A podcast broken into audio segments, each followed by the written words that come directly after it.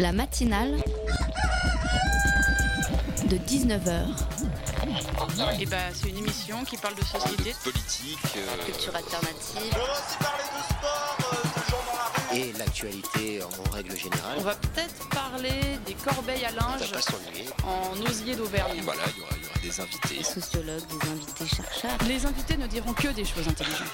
Ça va peut-être s'étriper un peu de temps en temps, mais La matinale de 19h, du lundi au jeudi jusqu'à 20h sur Radio Campus Paris.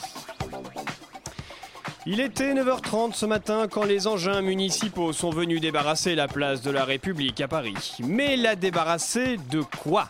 Eh bien des derniers éléments qui formalisaient la nuit debout. En quelques minutes, cette tentative insurrectionnelle a été balayée. La place de la République a été homestagée en peu de temps, tuant dans l'œuf les balbutiements de ce que les plus idéalistes d'entre nous pensaient être la nouvelle révolution. Qu'il se rassure, le terme révolution est inscrit, place de la République, sur les panneaux qui font la promotion de ce sans doute chef-d'œuvre du cinéma français qu'est Les Visiteurs 3. Mais arrêtons-nous quelques minutes sur cette nuit debout. Au sein de la rédaction de Radio Campus Paris, les avis sont partagés. Ils ont voulu faire comme en Espagne, mais finalement c'est loupé, nous dit Jean-Pierre. Oui, les prénoms ont été modifiés. Ça n'a rien à voir, on n'est pas dans la même situation qu'en Espagne, rétorque Patricia. Prénom toujours modifié. De toute façon, ça va s'essouffler si la loi est retirée, insiste Jean-Pierre. Oui, mais ce sera une victoire, optimise Patricia. Ouais, mais la droite plie devant les manifestations dans la rue et pas la gauche, souligne Jean-Pierre. Soupire Patricia. Il est encore trop tôt pour dire ce que sera ou ce qu'a tenté d'être la nuit debout. La matinale de 19h, le magazine de Radio Campus Paris. Aujourd'hui, c'est le traitement des animaux qui nous indigne. Nous recevons Sébastien Arsac de l'association L214 en première partie d'émission. Nous recevrons ensuite Arnaud Rivière pour parler du festival Sonic Protest avec Erwan qui m'accompagnera en deuxième partie. Euh, Fanny brillera par sa chronique en fin d'émission et nous aurons également un reportage sur le e-sport. Et c'est dans la matinale de 19h. Euh, mais je suis tout de suite avec Ginny. Ginny, bonsoir. Bonsoir. Comment vas-tu? Super. Quel plaisir de présenter cette émission avec toi. Euh, retournons maintenant à l'association L214. Sébastien Arsac, bonsoir. Bonsoir. Vous êtes donc euh, fondateur de l'association L214, une association qui euh, a été créée en 2008. Oui, c'est ça. Mais votre euh, combat, euh, votre idéologie, votre combat idéologique pour euh, le végétarisme, on dit végétarisme, Euh, oui, oui, c'est ça aussi. a commencé bien avant puisque vous avez commencé donc en 93. Moi, personnellement, ouais, je suis végétarien depuis 93, donc ça fait, ça fait un paquet, mais non. J'ai la- moitié de ma vie à peu près. Alors question totalement euh, bateau, euh, mais qu'est-ce qui vous a fait devenir végétarien? Y a-t-il eu à un moment donné quelque chose? Est-ce que vous avez vu une poule qui vous a fait peine? Est-ce que vous avez vu comment était fabriqué le foie gras? Qu'est-ce qu'est-ce qui a fait que vous êtes devenu c'était un végétarien? cochon, je pense, un cochon. Mes mes grands-parents étaient, euh, étaient éleveurs et il y avait la tuerie du cochon. Je, je suis auvergnat d'origine. Et je pense que le cri du cochon, ça ça, ça, ça m'a marqué. C'est un cri qui est assez, euh, qui veut dire beaucoup de choses et qu'il n'a pas envie d'y aller. Euh, mais moi, j'avais un grand-père qui était le seigneur euh, SAI, seigneur du, village. C'est lui qu'on a appelé pour égorger le cochon. Et puis, euh, un, un- un déclic, ça a été de lire une BD qui était le, Lama Blanc de Jorodowski, qui est une, BD sur une fresque de Siddhartha, hein, sur bouddhiste. Je suis pas du tout dans ce truc-là, mais j'aime bien les BD. Et je me suis rendu compte qu'il y avait des civilisations qui ne mangeaient pas de viande, pas d'animaux. Et à partir de là, ça m'a posé question. Euh, Puisqu'il n'y a pas de nécessité nutritionnelle à tuer des animaux, j'étais déjà un peu contre la corrida, contre la chasse. Je me suis posé des questions de cohérence et voilà, j'ai décidé un peu dans mon coin de, de devenir végétarien euh, pour des raisons philosophiques, je disais à l'époque. Ginny. Alors, euh, votre euh, association, peut-être, on va rappeler, donc elle s'appelle L214. Ça fait référence à l'article L214.1 du Code rural, dans lequel les animaux sont désignés comme des êtres sensibles. Concrètement, quelle protection, quelles conditions cet article est censé leur accorder? Euh, c'est un article qui dit que les propriétaires d'animaux, parce que les animaux sont propriétés aujourd'hui, enfin pour les animaux domestiques, ceux qui sont utilisés pour la viande, le lait, les œufs, doivent être euh, placés dans des conditions qui sont compatibles avec leurs besoins biologiques. Alors si on... C'est-à-dire bah, C'est-à-dire que, euh, par exemple, si on détermine que, que- qu'une vache a besoin d'aller euh, dehors euh, pour s'alimenter, par exemple, elle devrait euh, voilà, aller dehors. Mais c'est pas le cas hein, dans la vérité. Donc ce- Ah cet oui. article n'est pas, euh, n'est pas vraiment respecté. Après, c'est assez à géométrie variable, la- le juridique, c'est-à-dire qu'à un moment donné, c'est une interprétation d'une société qui fait avec les modes d'élevage qui sont en, en- en cours, avec des impératifs économiques, etc. Donc après, là, ça, c'est à géométrie variable, l'interprétation de cette réglementation. En tout cas, euh, c'est un article que nous, on a, qu'on a choisi parce qu'il dit que les animaux sont des êtres sensibles. Et c'est vraiment sur ce mot sensible, c'est-à-dire qu'ils ont une capacité, comme les, les animaux que nous sommes humains, euh, de ressentir le plaisir, la souffrance et d'avoir des émotions. Euh, et il y a encore récemment une déclaration, on appelle ça la déclaration de 2012 de Cambridge. C'est plusieurs universitaires des, des un peu en pointe sur la question de l'étude du cerveau, qui, euh, de la conscience, qui disent que euh, les mammifères et les oiseaux, au moins, ont les substrats biologiques pour ressentir euh, la conscience. Donc cette capacité à ressentir le plaisir, la souffrance, les émotions, c'est euh, quelque chose qu'on partage avec les autres animaux et pour nous c'est vraiment ce qui détermine euh, le, traitement qu'on doit avoir sur ces individus. Pour nous c'est le critère ultime, c'est la, capacité à ressentir. Donc c'est avec cet argument surtout que vous voulez faire appel au public? Oui, c'est pour nous c'est l'argument ultime, c'est-à-dire qu'on a considéré que euh, à un moment donné dans, l'histoire humaine que euh, euh, appartenir entre guillemets à une race, en tout cas une ethnie différente, n'était pas en soi un critère euh, pour prendre en considération les individus, que le sexe n'était pas un, critère en soi pour prendre en considération les individus. Et à un moment donné, il y a des philosophes qui se sont posé la question. Et puis voilà, on, est tous philosophes hein, à un moment donné. C'est quel est du coup le critère qu'on doit retenir, le critère ultime quand on considère cette, sphère d'égalité? Qui c'est qu'on y met dedans et qui c'est qu'on n'y met pas Est-ce qu'on y met euh, les plantes? Est-ce qu'on n'y met pas les plantes? Est-ce qu'on y met des poissons? Est-ce qu'on y met les vaches, les cochons, les poules? Et euh, euh, si on considère, avec les nouvelles études aujourd'hui, on voit que les animaux ont une capacité mentale bien plus évoluée qu'on imaginait avant. Et c'est vraiment cette sensibilité, pour nous, cette capacité à ressenti- ressentir le plaisir, la douleur, les émotions. Quand on, voit un chien, on voit qu'il est capable de- d'explosion de, joie, on voit la curiosité, on voit la panique, la peur, des choses, des comportements que nous-mêmes on ressent. Oui. Voilà. Euh, moi, j'avais une question concernant votre euh, sur, sur les bases même de de, de vos convictions. Euh, vous luttez beaucoup pour, euh, bah, notamment récemment, on a vu avec les, euh, les, les vidéos pour euh, dénoncer le traitement des animaux euh, dans les abattoirs. Est-ce que vous dénoncez uniquement ça ou vous dénoncez également le fait de se nourrir d'animaux, de manger euh, de, bah, de- de- des animaux morts Oui, tout à fait. On a, on a une association euh, et on n'a pas d'agenda caché. C'est-à-dire que nous, on est pour l'abolition de la viande, euh, pour la fermeture de tous les abattoirs. À la fois, on est euh, majoritaire en ce, qui concerne l'idéologie, c'est-à-dire que tout le monde est d'accord qu'on ne doit pas maltraiter les animaux et les tuer sans nécessité. Après, euh, on a des habitudes alimentaires, on a des, traditions, en fait, qu'aujourd'hui même un, bébé de 9 mois commence à, on commence à lui donner des morceaux de dinde dans un- des petits pots de bébé et l'étiquette au-dessous, c'est autour, ce sont des, des dindes qui dansent la farandole. Et euh, voilà, donc on, est né là-dedans. Moi, je suis pas né végétarien et, donc je, suis devenu, euh, voilà, parce que je me suis posé des questions.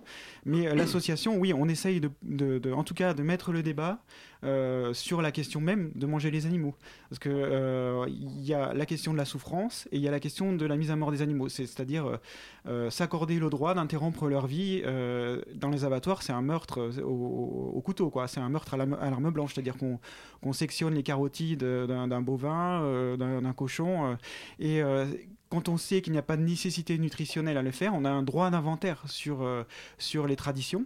Alors c'est dur parce que c'est très ancré, parce que c'est on a tellement l'habitude, on a, on a forgé le goût autour de ça. Mais euh, nous c'est un débat qu'on veut mettre et, on n'est pas les seuls parce que c'est euh, il y a beaucoup aujourd'hui de bouquins qui sortent sur euh, la, condition animale, de, philosophes. C'est un, débat qui est en train de traverser la société. On est en retard par rapport aux, sociétés anglo-saxonnes sur ce thème-là. Et euh, voilà, nous, on veut éventuellement à court terme, il y a des choses à, faire pour le court terme, par exemple que la réglementation soit respectée dans les abattoirs, mais euh, il y a vraiment un- une responsabilité collective, c'est-à-dire qu'on demande aux employés dans les abattoirs de, tuer les animaux pour nous. Et on demande de le faire dans la dignité, on leur demande l'impossible. Et, je pense que ça, c'est vraiment à remettre sur la table aujourd'hui. Mais en fait, votre, euh, votre propos peut sembler assez radical pour certains. Pas, pas acquis pour tout le monde que c'est pas grave de ne pas tuer par nécessité.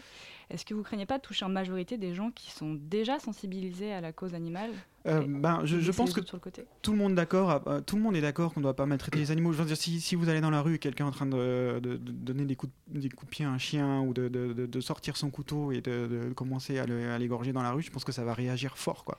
Tout, Ouais. tout le monde est d'accord. Par contre, si c'est fait dans- derrière les murs d'un abattoir, euh, à la chaîne, euh, voilà, on considère que c'est que c'est légal. Donc je pense au niveau euh, idée, euh, je pense que on a, on à part à part voilà que- quelques que, personnes particulièrement perverses, je pense que personne se délecte de la souffrance d'un animal devant soi. Ça, ça fait quelque chose quoi. Après, c'est sûr que on peut dire qu'on est radical au sens où aujourd'hui et maintenant, euh, on, on- on- le- on- voilà, 80, peut-être 98-97% des gens en France euh, consomment de la viande, euh, voilà, sans, sans trop se poser de questions. Et- Et, oui. à partir de ça, c'est radical, mais ça, c'est quelque chose qu'on veut, veut, bien assumer. Mais à un moment donné, il faut, faut bien qu'il y ait des gens qui posent des débats si on veut essayer d'avancer, quoi. Mais justement, beaucoup de gens aujourd'hui en savent plus sur les conditions animales et plus généralement sur la qualité des produits agroalimentaires. Pourtant, ça ne les empêche pas de continuer à manger, à acheter au supermarché. Est-ce que c'est pour ça que vous adoptez ces méthodes de communication qui sont assez coup de poing, où vous montrez des vidéos assez violentes Euh, oui. C'est comme ça que vous pensez réveiller les consciences? En tout, en tout cas, euh, euh, on, on le fait, on le fait en, en essayant de mettre un peu un mouchoir là-dessus ou de- d'essayer de se, de dire que bah, de toute façon c'est pas parce que moi je veux arrêter de manger de la viande que ça va changer grand-chose. C'est pas une personne qui va changer grand-chose. On a tendance à, à repousser la responsabilité par exemple sur le gouvernement ou Mm. sur d'autres. Enfin, on a plein de comme ça de, de, de- quand on consomme, on- on n'a pas toujours la tête sur les conséquences de ce qu'on consomme. euh, voilà. Donc je pense que petit à petit, la prise de conscience évolue, la, di- la- la consommation de viande diminue. euh, Il y a une érosion hein, depuis. Il y a eu un pic dans les D'un années côté 90. et de l'autre, il y a les nouveaux riches qui veulent. Alors, alors, euh, voilà, je parle de, dans des pays riches de l'OCDE, il y a une Ouais. érosion de la consommation de viande. Après, il y a des, des pays, comment on dit, émergents, où il y a, en tout cas, il y a une classe moyenne qui est de plus en plus forte. Et cette classe moyenne a envie de copier les, les modes occidentaux. Donc, effectivement, au niveau mondial, il y a une, une augmentation de la consommation de viande. On n'a jamais euh, tué autant d'animaux. Il faut savoir qu'on tue plus de 60 milliards d'animaux euh, par, par euh, dans le monde. Et effectivement, euh, pour nous, les images euh, d'abattoirs, euh, elles sont très importantes parce qu'on a tendance, les filières, le gouvernement a tendance à vouloir rassurer le consommateur. voilà, vous inquiétez pas. C'est quelque part s'il y avait de la viande heureuse, quoi. Ou alors pour le foie gras, par exemple, on le cueille dans les arbres. Enfin, il y a- une mise à distance entre le morceau de viande et l'animal. Et, quand on montre des images d'abattoirs, ça, ça choque parce qu'on n'a plus l'habitude, on n'a pas l'habitude de voir des animaux en train d'être tués. Et il y a un espèce de grand écart entre ce que je vous disais tout à l'heure, euh, le fait que tout le monde est d'accord qu'on ne doit pas maltraiter les animaux et ce qui se passe du coup sur ces images. Et, bon, bah, nous, on, sait, euh, en tant qu'association, nous allons dans les abattoirs, on sait euh, comment ça se passe. et c'est comme c'est derrière les murs, etc., c'est difficile de... on n'a jamais accès en général. Et on voit bien que cette réaction, elle focalise, parce que dans les abattoirs, c'est là où on tue les animaux. Donc il y a la souffrance et la question de la mort, qui sont deux problèmes éthiques qu'on pourrait euh, séparer. Mais euh, c'est un, un nœud, l'abattoir, c'est vraiment euh, symboliquement, on montre comment on s'approprie les animaux.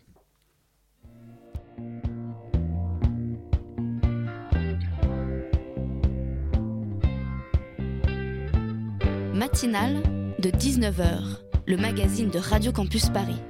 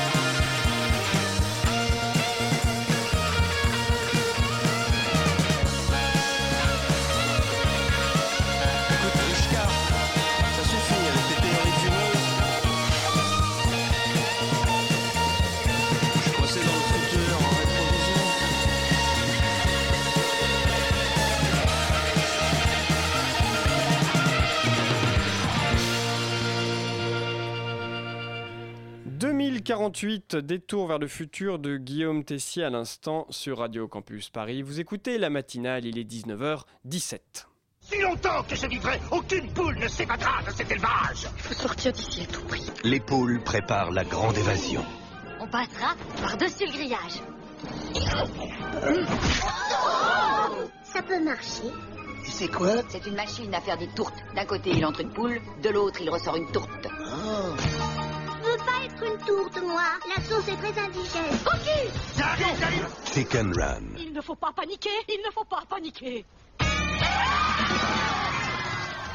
Quoi de mieux qu'un extrait de Chicken Run pour illustrer euh, le sujet du jour? Nous recevons Sébastien Arsac, fondateur euh, de l'association L214. Sébastien Arsac, j'aimerais revenir sur une chose que vous aviez dit il y a quelques minutes ici même. Vous disiez on demande aux gens euh, dans les abattoirs de tuer les animaux comme on veut qu'ils soient tués. Est-ce que vous avez rencontré des personnes qui, euh, dans les abattoirs, euh, tuent les animaux et est-ce que vous avez discuté avec eux? Comment ils, euh, comment ils prennent votre action? Oui, on a des coups de fil d'éleveurs ou de gens qui travaillent dans les abattoirs à chaque fois qu'on sort une enquête.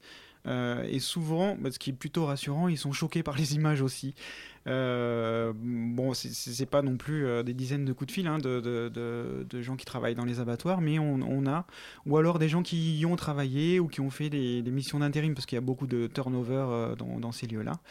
Et bah voilà, après, ils ont ils, disent assez facilement que, que ces images sont choquantes, mais que ce sont des images, euh, des choses qu'ils qui, qui- qu'ils ont l'habitude de voir. Enfin, je pense, ils, parlent assez facilement de l'insensibilisation en fait qui arrive. Euh, L'être humain, c'est un peu une pâte à modeler. Enfin, on a vu que les, pires choses sont, les, humains ont fait les pires choses, et, euh, ils parlent. Euh, assez facilement de l'insensibilisation, c'est-à-dire comme ils tuent les animaux à la chaîne, au bout d'un moment, euh, on, on ne voit plus les animaux comme euh, des individus, et, euh, et puis au bout d'un moment de, de 6 ou 7 heures de travail, eh ben, on peut s'énerver sur un animal, euh, et il y a quand même ce, ce- ce truc-là que c'est un sale boulot qu'ils font euh, pour, pour la société, quoi. Franchement. ouais. Ginny?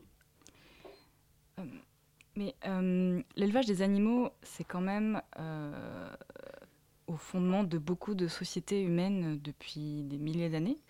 Alors, est-ce que ça veut dire renoncer à cette tradition, ces cultures?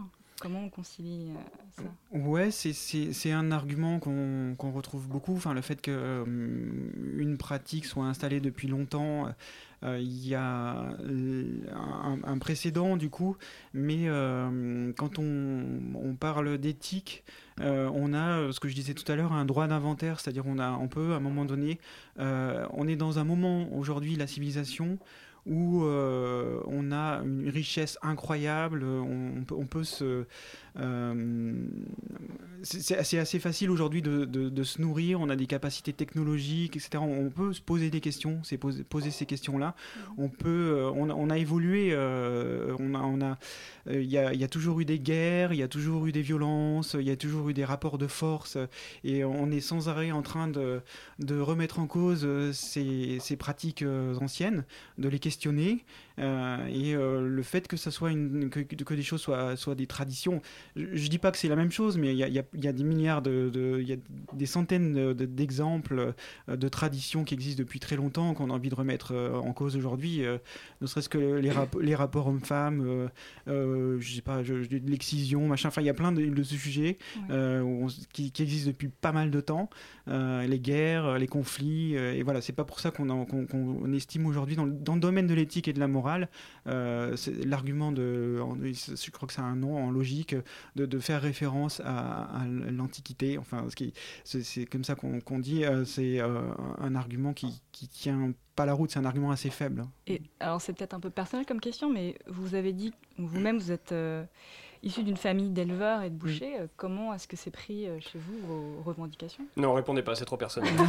ah, c'est- ça s'est bien, bien, ça s'est bien passé. Ça s'est Ouais. bien passé. Ça s'est bien passé parce qu'on est dans une famille assez aimante, donc je pense que j'aurais pu, euh, j'aurais pu faire à peu près n'importe quoi qui aurait continué à, à avoir une bonne relation euh, avec moi. Donc, euh, au, au contraire, je pense que moi, mes grands-parents étaient éleveurs de bovins. Et les éleveurs bovins, ils ont quand même des relations. Ils gardent les, les animaux plusieurs années. et ils ont quand même des relations. pas mal de gens, quand, quand on a des appels, sont souvent des éleveurs bovins qui, qui appellent en, étant très choqués par les images. Et je pense qu'ils ont une relation avec les animaux euh, qui, qui, euh, qui est assez paradoxale. D'un côté, euh, une relation euh, affective, enfin, de, de les connaître par leur nom, etc. À l'époque, ils avaient 15 vaches. hein. C'est Ouais. peut-être un peu moins vrai pour l'élevage des les 1000 1000 vaches, vaches. par exemple, voilà, en Picardie. Euh, mais euh, du coup, c'était assez. Euh, il, comprenait vraiment. Je pense que c'est considéré que j'avais une certaine sensibilité, mais c'était pas un, euh, sensiblerie au sens péjoratif. Euh, je pense qu'il il comprenait tout à fait euh, la démarche. Et par contre, les éleveurs qui sont sur des élevages de poulets, poules pondeuses, enfin, plus les animaux sont petits et plus ils passent vite dans l'élevage, moins il y a de considération pour les animaux. Mais les éleveurs bovins ont, un peu mal au cœur quand ils envoient les animaux à l'abattoir. Et donc vous, vous êtes vegan. Est-ce que vous êtes contre toute forme d'élevage d'animaux?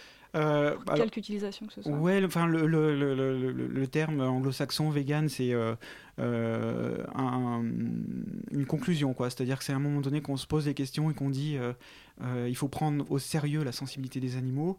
Et, euh, du coup, ça remet en cause, enfin, le contact qu'on a le plus, le quotidien avec les animaux aujourd'hui dans nos sociétés, c'est dans l'assiette.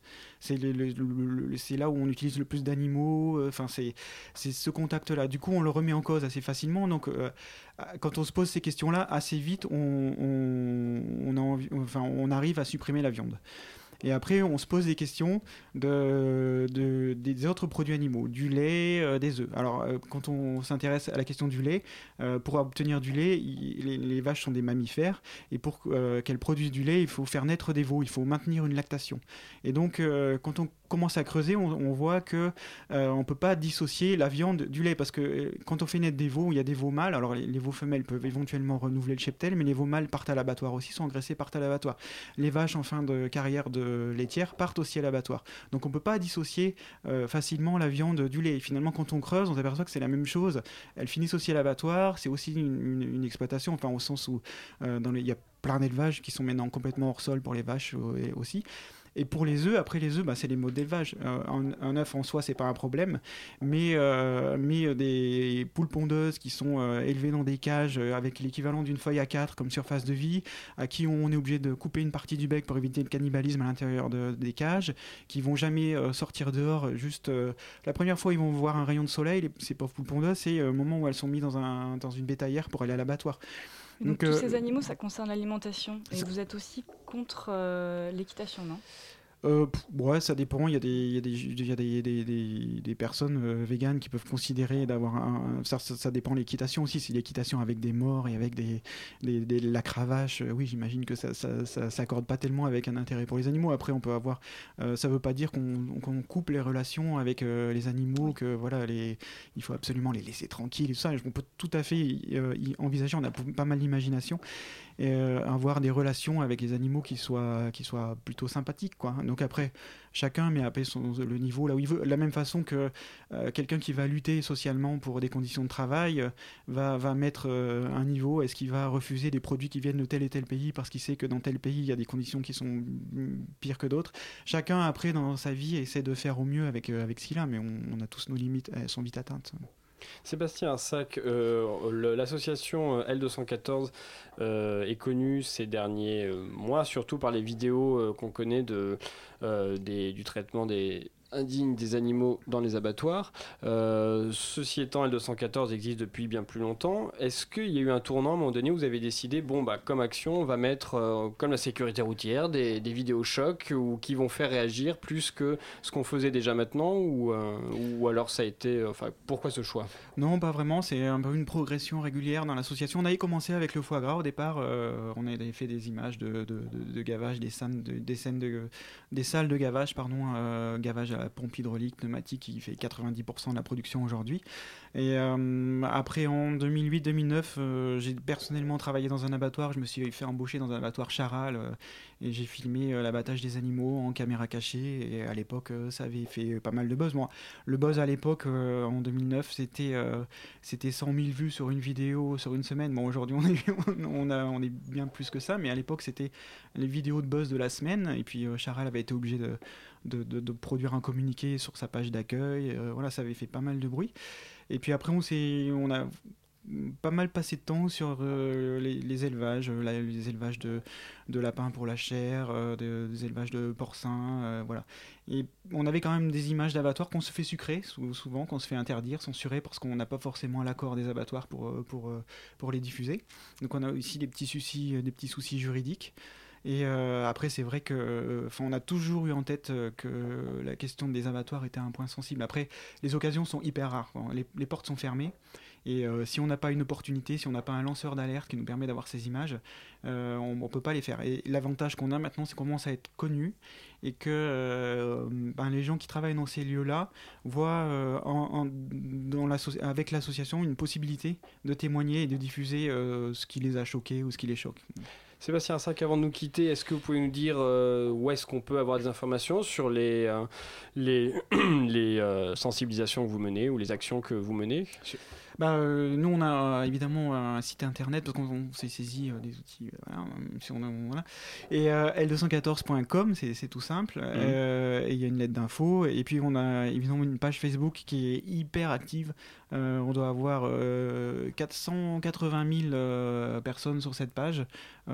Ça dépasse de plus de 100 000 maintenant. Le groupe Greenpeace France, par exemple, et c'est une, une- une page sur laquelle il y a beaucoup d'infos et euh, beaucoup de, de- d'interactions. Donc je pense que c'est un- une bonne façon. Et puis il y a un, groupe euh, sur Paris, L214, qui fait des actions presque toutes les semaines. Donc il y a un agenda sur le site L214.com.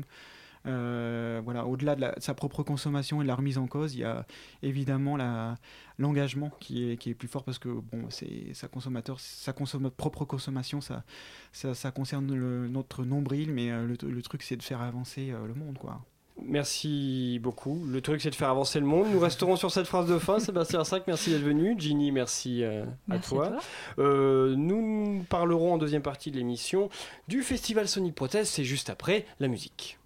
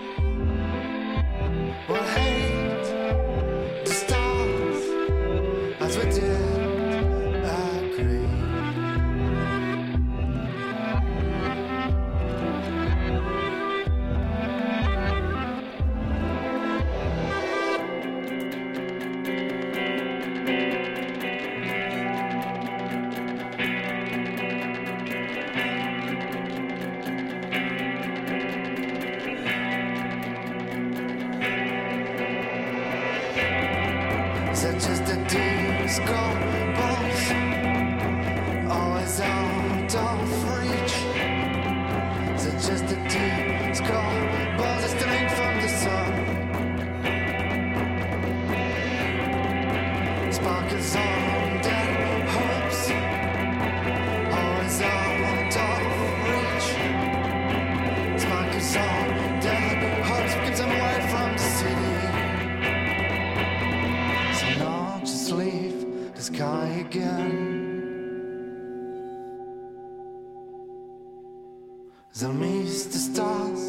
The breeze the same.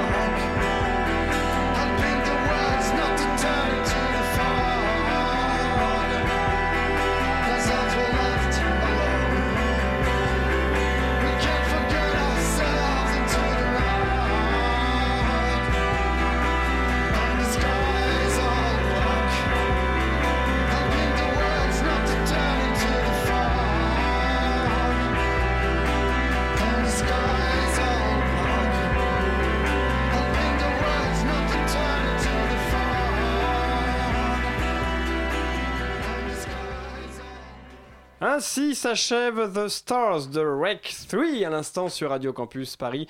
Vous écoutez toujours la matinale et vous avez raison, il est 19h33. La matinale de 19h sur Radio Campus Paris. Jeudi 24 mars, la secrétaire d'État en charge du numérique, Axel Lemaire, comme chacun sait, recevait des mains du député Rudy Sall et du sénateur Jérôme Durin un rapport intermédiaire sur la pratique compétitive du jeu vidéo. L'e-sport, comme on l'appelle, est une discipline qui passionne des milliers de joueurs et spectateurs et qui souffre en France d'une situation juridique compliquée qui freine son développement. Une situation que ce rapport a pour ambition de faire évoluer au mieux. Erwan est allé vérifier sur place ce que les deux parlementaires ont proposé comme solution à la ministre Axel Lemaire. This is the path of my destiny. Round one. Fight.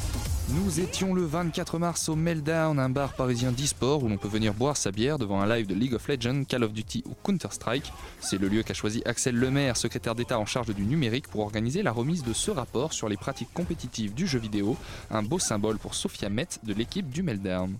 Effectivement, ils montrent plein de bonne volonté et je pense que c'est très positif. euh, Pour nous, en tout cas, c'est un super message.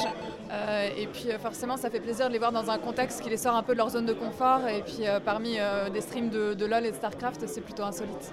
L'un des enjeux du rapport identifié par le député Rudy Sall et son collègue Jérôme Durin, clarifier le flou juridique autour de l'e-sport et de ces compétitions entre joueurs où le gagnant remporte de l'argent pour les différencier des loteries et des jeux d'argent en ligne. Aujourd'hui, l'activité est illégale, elle est même interdite. Vous êtes assimilé au, jeu, à la loterie, donc la loterie est interdite. Néanmoins, l'activité est tolérée parce que les pouvoirs publics ont bien compris qu'il n'y avait pas d'atteinte à l'ordre public. Maintenant, nous devons aller vers la légalisation et vers le développement. C'était l'objet de la mission et c'est en tout cas aujourd'hui ce qui est contenu dans le rapport que nous allons remettre dans quelques instants Un travail sur le statut de l'e-sport, il y a longtemps que la communauté gameuse en rêvait. Et si quelques inquiétudes se manifestaient au début, la célèbre gameuse Kayane a été rassurée par la direction prise par le travail du député et du sénateur. Non, ça m'a rassurée parce que ça va dans le sens euh, où je voulais que ça aille. Cette question de visa ou euh, les gains euh, des joueurs, où est-ce que ça allait être versé, comment, la protection sociale des joueurs, c'est tout aussi important. Les organisations d'événements, etc. aussi. Je pense qu'ils ont, ont vu pas mal de questions qui étaient en suspens et, et s'ils n'avaient pas mis leur nez dedans, ben, on serait resté comme ça à se poser des questions alors que la, discipline date quand même il y a 10 de 10 ans et je trouve que ça a progressé à une vitesse fulgurante en particulier ces, dernières années avec l'arrivée du streaming où on a pu voir et quantifier le nombre de spectateurs qui regardent des compétitions de jeux vidéo. Donc euh, il est temps de régulariser euh, tout ça, à la fois pour les joueurs, les organisateurs, les éditeurs et en même temps les spectateurs euh, ou les joueurs lambda qui, qui jouent à la maison, qui n'ont pas non plus l'envie d'être à fond dans les tournois mais qui pratiqueraient euh, dans un centre de loisirs euh, pour l'e-sport, par exemple, comme euh, il y en a dans chaque ville pour chaque discipline sportive. eh bien, il serait temps aussi d'avoir une discipline e-sport. Dans ce rapport, plusieurs propositions pour adapter les règlements de jeux d'argent à l'e-sport, encadrer la participation des mineurs, faciliter la diffusion des compétitions d'e-sport à la télévision et créer un statut de joueur professionnel e-sport. Le député Rudy Sall a confiance en son rapport avant que ne commence le débat parlementaire. Maintenant, il va y avoir le débat parlementaire. On a présenté notre rapport au gouvernement. Le gouvernement fait des arbitrages là-dessus. Ensuite, le débat va se dérouler au, Sénat. Alors, beaucoup de sénateurs qui vont débattre ce sujet ne connaissent pas bien le sujet comme nous ne le connaissions pas auparavant. Mais le fait que nous ayons fait, nous, un rapport, nous, parlementaires, c'est-à-dire un sénateur, un député, déjà, est de nature à, à rassurer nos collègues du Sénat et de l'Assemblée nationale. Et donc, euh, je crois que nous aurons euh, la chance de pouvoir voir évoluer les choses dans les semaines qui viennent. En tout cas, c'est notre souhait et on mettra là aussi tout notre poids dans la balance. Pour Tud, animateur sur la chaîne O Gaming qui diffuse de l'e-sport, quelques petits points restent encore à aborder. Les compétitions offline comme la DreamHack, la Gamer Assembly ne sont pas des jeux d'argent, c'est ce que ce rapport va acter. Mais certaines compétitions online vont encore être considérées comme des jeux d'argent alors qu'elles n'en sont pas. Maintenant, je pense que la communauté e-sport est d'accord avec 90% des conclusions de ce rapport. Donc euh, il y a encore des petits points à ajuster. Il faut encore qu'on fasse un travail de réflexion sur le statut du joueur professionnel. Donc là, pour l'instant, on a dit Peut-être que l'e-sport est un sport et donc peut-être que le joueur e-sportif professionnel doit utiliser le statut de, sportif professionnel qui existe dans la loi française. Maintenant, moi je pense que ce statut de sportif professionnel, il doit être adapté pour correspondre à l'e-sportif. Ce travail reste à faire. La mise en place d'un contrat professionnel e-sport qui fonctionnerait comme les contrats à durée déterminée des sportifs professionnels, ainsi que la création d'un visa spécifique pour permettre aux joueurs étrangers de venir en France. Cette loi sur le statut de l'e-sport mettrait ainsi fin à une situation où les joueurs français sont parfois tentés de partir pratiquer en Allemagne ou aux États-Unis, là où l'encadrement est plus développé. La matinale de 19h. Voilà, un reportage d'Erwan. Erwan qui justement est à ma droite. Bonsoir Erwan. Eh oui, comme par hasard. Salut Maxime. Salut Erwan et qui est là pour que nous parlions ensemble du festival Sonic Protest. Et à ce titre, nous recevons deux programmateurs. Franck de Kango, bonsoir. Bonsoir. Et également Arnaud Rivière, bonsoir. Bonsoir Maxime. Le festival Sonic Protest, dont Radio Campus Paris est partenaire. Messieurs, Sonic Protest, qu'est-ce que c'est? Eh bien, c'est un festival qui a maintenant plus de 10 ans, hein, puisqu'on fête la 12e année. Tout à fait, c'est la 12e édition euh, qui va se dérouler, euh, qui se déroule déjà puisqu'on est en plein dedans. Bah oui, jusqu'au on- 15, ça- euh, jusqu'au 15 avril. ça a commencé déjà samedi, commencé, ça. ouais, tout à fait, ça a Ça a commencé samedi. commencé samedi, ouais. Il y a déjà eu beaucoup de choses qui sont passées, une euh, conférence en ouverture, une soirée de concert, un vernissage d'exposition, une restitution d'atelier, un deuxième concert, et ce soir la première diffusion d'un film. Donc c'est un peu un festival qui va dans beaucoup de possibilités pour montrer des choses autour des expérimentations sonores en général, soit donc sous la forme de concerts et puis de plein d'autres possibilités pour questionner le, le- le son et, et- et sa création. Oui, parce que justement, on parle pas uniquement de musique, là, on est vraiment dans de l'expérimentation sonore qui va même dépasser le cadre de- du son. On va travailler aussi sur l'image et sur euh, la performance. Oui, mais en général, quand même quel- quelque chose qui se ramène à la fréquence audible. Il y a quand même toujours ce, ce rapport-là, ou alors avec son absence totale, mais c'est toujours un positionnement par rapport au son qui peut être euh, anti-musical, mais qui peut être aussi clairement musical. On n'est pas euh, là seulement pour se dire qu'on on- on ne montre pas que des choses inécoutables. On aime ça aussi. Oui, bien sûr. On est content de les partager, mais euh, il y a des choses aussi, euh, on va dire, plus habituelles, mais qui sont pas pour, pas, pas, pas pour autant moins originales. C'est ça qui nous intéresse, nous. Justement, pour qu'on s'imagine un petit peu le truc, on va avoir un, un concert donc à votre festival à Sonic Protest. Euh, comment ça se passe? C'est un groupe, un artiste qui, qui est sur scène face à un public où il y a un petit truc en plus, c'est plus une performance, on essaie de développer aussi autre chose, ça dépend des artistes? Ouais, ça dépend des artistes. Nous, on n'impose rien, on suggère des choses. euh, par exemple, on a, on a organisé pour cette, euh, cette édition une rencontre entre deux musiciennes qui se connaissaient pas, qui vont donc c'est une forme de création, qui vont faire un, truc spécialement pour nous. Après, les artistes. Ils font euh, leur, leur show, euh, s'ils ont envie de faire de la performance, ils la font. C'est un peu pour ça aussi qu'on les choisit, comme euh, NMO qui a ouvert le, le festival, qui est un groupe vraiment entre musique électro, électronique assez tordue et pure performance. Quoi. Ça commence comme une performance et ça finit comme un set électro à fond. Mais euh, ils font pas un set spécialement pour nous en fait. C'est plutôt nous qui allons chercher les artistes qui nous intéressent, qui sont euh, à mi-chemin entre ces, ces pratiques. Les quoi. artistes, vous allez chercher avec une, une envie déjà de ce que vous de- voulez donner comme forme à ce festival ou c'est plutôt eux qui viennent vers eux ou ça se fait un petit Non. peu comme ça euh Non, la plupart du temps, on, comme on s'intéresse à des gens qui sont très peu euh, programmés, on va les chercher. Après, il y a des artistes en, en tournée, comme Konono numéro 1, comme euh, il y a William Basinski, il y a des gens comme ça qui sont en tournée, qui nous contactent, parce qu'ils savent que euh, au printemps, il se passe ce truc euh, à Paris et pas que à Paris d'ailleurs. Euh, mais la plupart du temps, on va chercher les, on va chercher les groupes même loin. on allé des artistes qui viennent autant de. France qu'un peu du, du monde entier. on dans les autres années, on est allé les chercher en Nouvelle-Zélande, en Chine, au Japon, etc. Là, il y a, on parlait, Arnaud parlait du film de ce soir, qui est un film sur le groupe finlandais PKN. Voilà, on monte le film ce soir et ils viennent Le, le faire un groupe concert. sera présent au festival, du coup, le groupe Ouais. PKN, j'ai vu. Ouais, ouais, ils viennent jouer le 13 avril à, Petit Bain. Là, par exemple, le groupe PKN, c'est vous qui êtes allé les chercher pour, euh, pour les faire venir. Typiquement. Vous pouvez nous décrire un petit peu ce que c'est PKN pour ceux qui ne connaîtraient pas Alors PKN, c'est un ovni euh, dont on a quand même beaucoup entendu parler, puisqu'en fait c'est le groupe qui a représenté le- la Finlande à l'Eurovision euh, l'année dernière, qui n'a pas gagné. C'est assez étonnant quand même. Faut- il a eu toutes les Rivière. chances de son côté pourtant ce, ce- ce- ce magnifique groupe euh, complètement punk 100% hardcore et composé à moitié d'autistes et de, de Trisomiques.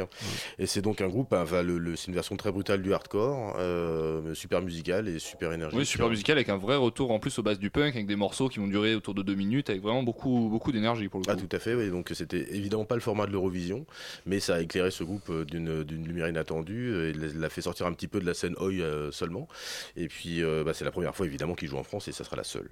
Précisons qu'ils sont vraiment euh, tous les quatre sur scène, donc deux autistes de trisomie, qu'il n'y a pas d'éducateur, d'accompagnateur euh, qui joue avec eux, et c'est vraiment eux qui font la, la musique. Quoi. Et donc justement, on a ce film ce soir qui va être euh, présenté pour qui va parler de, de ce groupe, raconter un petit peu leur histoire, leur parcours, comment ça s'est déroulé. euh, Ouais, c'est mais justement, je pense qu'ils ont pris le point de départ de, ce, de cet engouement euh, Mhm. qui les amène à l'Eurovision. Euh, Il y a des- une équipe en fait qui les, qui les suit, une équipe de tournage qui sera là d'ailleurs en France et en Belgique parce qu'on les a invités pour faire un concert à Paris. On en a profité pour leur trouver une date euh, à Bruxelles.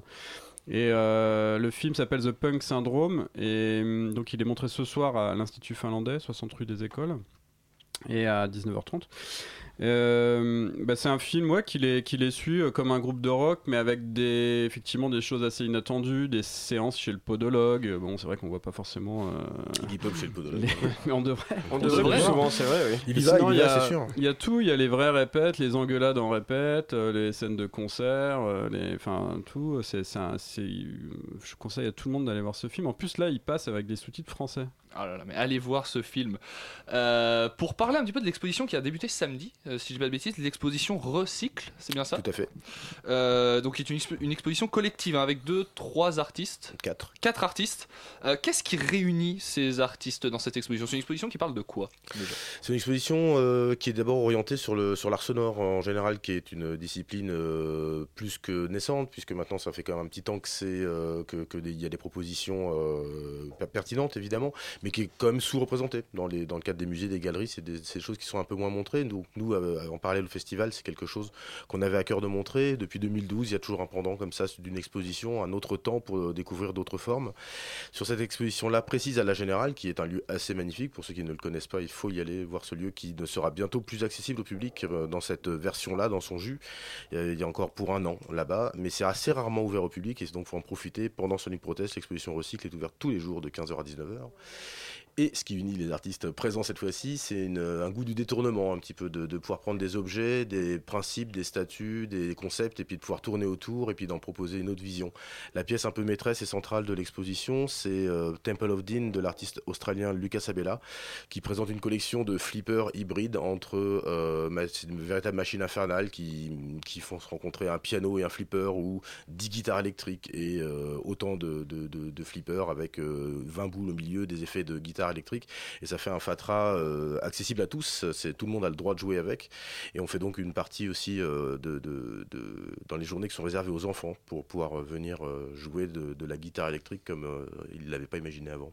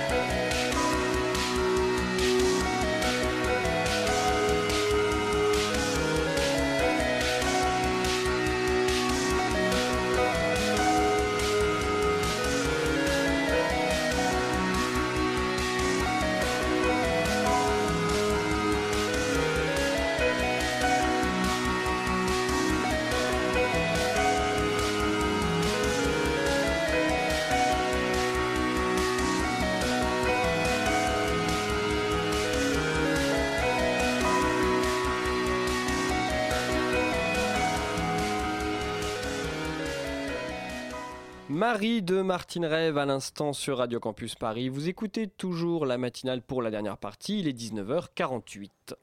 La matinale de 19h du lundi au jeudi jusqu'à 20h sur Radio Campus Paris. Nous sommes toujours avec Franck de Kengo et Arnaud Rivière, euh, programmateur du festival Sonic Protest, qui justement programme Martine Rêve. Voilà, bah, typiquement, c'est ce qu'on disait tout à l'heure, Martin Rêve, on avait envie de le voir sur scène, alors on l'a contacté pour qu'il vienne. Il vient que pour nous, que pour vous aussi. Une exclusivité. Vous allez pouvoir venir.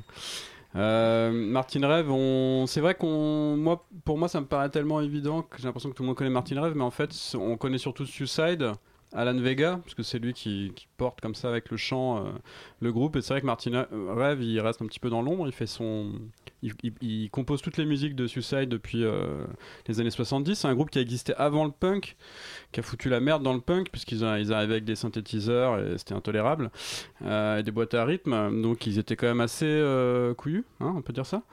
Euh, c'était des performances, quoi. hein. C'était plus punk que les Sex Pistols, euh, Suicide. Et euh, ils continuent à jouer. Et en fait, en gros, quand, les, quand Alan Vega euh, refuse certaines musiques de Martin Reb, bah, lui, il les publie de son côté. Donc c'est ce qu'on a entendu. Et c'est comme euh, ça qu'il monte un petit peu sa carrière solo en travaillant sur euh, ce qu'il prépare pour Suicide pour ses, ses disques à lui. Ouais, ouais, ouais. Il, il chante aussi de temps en temps. On, a, aussi. on a entendu un morceau instrumental, mais il chante des, des- des berceuses complètement cosmiques euh, qui sont magnifiques. Et on a vraiment hâte de pouvoir le voir ici à Paris. Ce Euh, sera à Montreuil, je à précise. Montreuil, ouais, ouais, c'est à la. Parole errante, c'est un lieu euh, incroyable. Je- je- J'espère que vous connaissez ce- cet endroit, euh, que les auditeurs auditrices. Eh bien, si on ne le connaît radio, pas, on ira le, découvrir faut à cette découvrir. occasion. Ouais, ouais. Euh, lors de, de ce festival, on aura aussi droit à euh, autre chose que des, que des concerts, enfin j'imagine, euh, la restitution d'ateliers qui ont été organisés euh, sur euh, une certaine euh, longueur, hein, sur une C'est certaine toute, c'est période. toute l'année les ateliers Toute l'année. Euh, dont un euh, qui a été réalisé avec des élèves de 4e du collège euh, Aimé Césaire. Euh, comment l'idée est arrivée de, de travailler comme ça avec des collégiens Alors c'est une quatrième SECPA euh, et en fait ce qui s'est passé c'est que bah, l'action culturelle c'est quelque chose qu'on développe depuis 2013 on avait envie de dépasser le cadre de, de juste euh, organiser des concerts essayer de faire rencontrer des artistes avec alors on appelle ça les publics spécifiques, ça veut dire euh, des gens dans des hôpitaux de jour, euh, des, jeunes dans des quartiers défavorisés, etc. etc. Et euh, nous on avait, voilà, on avait envie de travailler dans cette direction-là. On a contacté un artiste qui s'appelle Antoine Mobine, qui a une pratique musicale. Il, fabrique lui-même son propre instrument qu'il appelle une chambre préparée. Du coup là il en a fait une version pour pouvoir travailler avec des collégiens qu'il a appelé les boîtes à son. Il les a rencontrés. L'idée c'était voilà, de travailler toute l'année depuis octobre et de faire des étapes de restitution. Donc ils ont chaque jeune a fait euh, sa boîte musicale et l'a décorée, a mis les, les instruments à l'intérieur, a même assemblé le bois, etc. Et ils ont fait euh, donc cette, euh, ce concert euh, dimanche. Et il y a aussi une envie du coup d'amener la création musicale à un public vraiment spécifique qui a pas forcément accès à ça euh, Ah naturellement. Oui, oui, oui, oui, non, c'est vraiment euh, une, une volonté de notre part euh, d'aller dans les hôpitaux de jour. On n'est pas encore allé euh, en, en prison, mais c'est quelque chose qu'on va faire. Enfin, pas enfin. pour euh, faire des ateliers. Comment Pas pour faire des ateliers, on n'est pas encore allé en prison On pour est faire pas- des ateliers, c'est ça. là. Oui, oui. L'enquête est en cours. Euh, et du coup, ça s'est déroulé dimanche. Euh, comment- La restitution, c'était donc un concert avec les élèves? Ouais, ouais, ouais. Ah, c'était super, ouais. ouais, ouais. Et on n'a pas, c'était difficile hein, de mobiliser, euh, parce qu'ils sont 15 élèves à, à participer au projet. Donc là, on est sur un temps qui est en dehors du scolaire, puisqu'on est un, un dimanche. Donc il faut, voilà, il faut mobiliser les familles, il faut mo- mobiliser les, les personnes du collège pour amener les jeunes, etc. Mais bon, il y a, il y a quand même six jeunes qui ont, qui ont participé, qui ont pu participer. Ils étaient assez impressionnés, euh, mais ils se sont pas euh, laissés démonter. Ils ont fait euh, deux morceaux vraiment super. super. Je crois que tout le monde a été conquis. Alors pour parler aussi un petit peu des lieux dans le- lesquels vont se dérouler le, festival, euh, on retrouvera no- notamment une, une prestation à l'église Sainte-Mérie euh, avec euh, une actrice, une actrice, une, une performeuse qui s'appelle Aluk Todolo.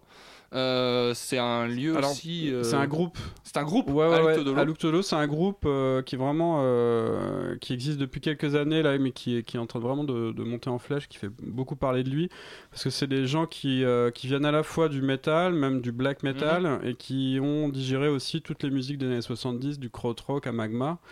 Et du coup, ils font euh, cette espèce de mélange improbable. C'est c'est, euh, assez in- incroyable sur scène. euh, un trio, euh, guitare, basse, batterie, instrumentale. Et du coup là qui va s'adapter au lieu parce que Saint-Méry c'est un lieu bien particulier on peut pas faire toutes les musiques qu'on veut à Mais il y a Saint-Méry. aussi un choix du lieu par rapport à euh, ce qui va au type de musique qu'on va aussi. euh, alors c'est les musiques qu'on choisit par rapport au lieu. D'accord. parce que voilà là, quand on fait la programmation il faut qu'on sache qu'on connaisse d'abord les lieux dans lesquels on va aller puisqu'on est un, festival itinérant donc on, on bouge quasiment tous les jours. Et du coup il faut qu'on trouve des nouveaux lieux. Là on a des, des nouveaux cette année on a fait quelque chose à l'archipel on n'avait jamais rien fait là-bas. On va aller au cinéma Grand Action. Voilà on découvre aussi à chaque fois des lieux donc on, on imagine les programmations en fonction des lieux. Et l'église Saint-Méry voilà c'est à chaque fois très très réfléchi. Et du coup là on normalement on fait plus de rock. Dans une église, ça sonne pas très bien euh, le rock, mais du coup, Aluk Todolo, comme euh, c'est un groupe de rock qui joue sur le son, la masse sonore, un truc qui se développe comme ça sur la longueur, bah, ça, ça se prête très bien au, au lieu. Le temps qui nous est imparti nous est malheureusement compté. Franck de Kengoir nos rivières merci d'être euh, venu. Euh, où est-ce qu'on peut avoir les infos sur euh, les prochains événements de Sonic Protest? 3615, code Sonic Protest. Super, 3615 et 3611 si vous êtes en province, bien sûr. sur le Facebook, on balance plein plein d'infos, et puis il y a le site, euh, le site sonicprotest.com. Ok, sonicprotest.com, dont Radio Campus Paris est partenaire. Merci beaucoup. Merci à vous. Merci. La matinale de 19h sur Radio Campus Paris. Ah non, mais c'était parfait. C'était parfait, complètement, bravo. C'est une euh, performeuse qui est également, c'est notre performeuse à nous. Je veux bien sûr parler de Fanny. Fanny, bonsoir. Bonsoir, comment ça va? Ça va et toi? Bah oui, c'est un plaisir de te retrouver. Te voir est une joie, Fanny. Bah oui, tu viens nous parler des relents du web. Tout à fait, hein, ces infos du web dont tout le monde se tape et du coup c'est très important d'en parler. Hein, voilà, donc je vais commencer avec le relou de la semaine. C'était Gmail, oui, qui a fait la pire blague de 1er avril du monde. Est-ce que vous en avez entendu parler Vaguement, mais j'ai pas cliqué dessus, donc je ne sais pas. Et voilà, voilà, bah, pour ceux qui n'ont pas du tout entendu parler, je vais vous briefer. En gros, ils ont caché, enfin, ils ont mis un deuxième bouton envoyer à côté du bouton envoyer, auquel ils ont ajouté un petit micro. Et en gros, quand tu cliquais sur ça, à la, enfin, pour envoyer ton mail, ça envoyait ton mail. À la fin, il y avait un gif de mignon. Tu sais, ce, ce film Oui. là, mignon, voilà, Oui, oui. absolument dégueulasse, qui dansait euh, du hula, qui faisait tomber son micro, voilà. Et en plus, ça tournait, ça, ça mettait fin à la conversation. C'est-à-dire que dès que tu envoyais ce mail, plus personne ne pouvait te répondre. Voilà, donc il y avait un message d'erreur quand tu envoyais un mail. Donc en gros, il y a un type qui a perdu son taf à cause de ça, parce qu'il a envoyé un truc super important avec un gif de mignon à la fin qui fait une petite danse. Et en plus, sa boss lui a répondu, tu vois, pour faire des modifs, le mec n'a pas pu répondre. Donc il a perdu son taf, donc il a écrit à Gmail. Zut. Donc voilà, Gmail s'est excusé comme quoi ils étaient des boulets, mais que c'était comme ça. Et il plus, s'est pendu le lendemain. tout à fait, voilà. Et en plus, Gmail avait été créé un 1er avril, donc finalement, c'était un petit peu leur destin. Le même de la semaine, alors c'est c'est le même, je vous en parle cette semaine, mais ça a eu lieu il y a deux ou trois semaines, c'est Papo.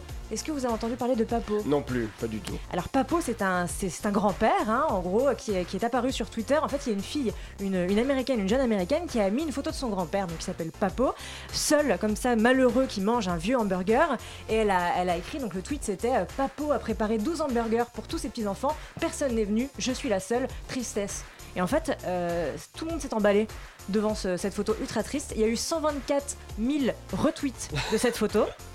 Les gens sont débrouillés pour trouver le nom de tous les cousins euh, de la meuf et ils leur envoyé des trucs. et en fait ils leur ont envoyé des menaces de mort en disant mais c'est un scandale Papo est tout seul vous avez fait des hamburgers enfin c'est devenu le truc viral hum, complètement improbable donc ils ont reçu des menaces de mort donc euh, voilà après ils ont tous été manger des burgers chez Papo qui a dû faire une photo en mode je vais bien je souris je suis avec mes petits enfants donc voilà Papo va bien ne vous Alors, si inquiétez ça se pas trouve, il maltraitait ses petits-enfants, on n'en sait rien. ça oui, oui, mais en tout cas, pas. il faisait des hamburgers, c'est déjà bien. Écoute, moi je trouve ça sympa.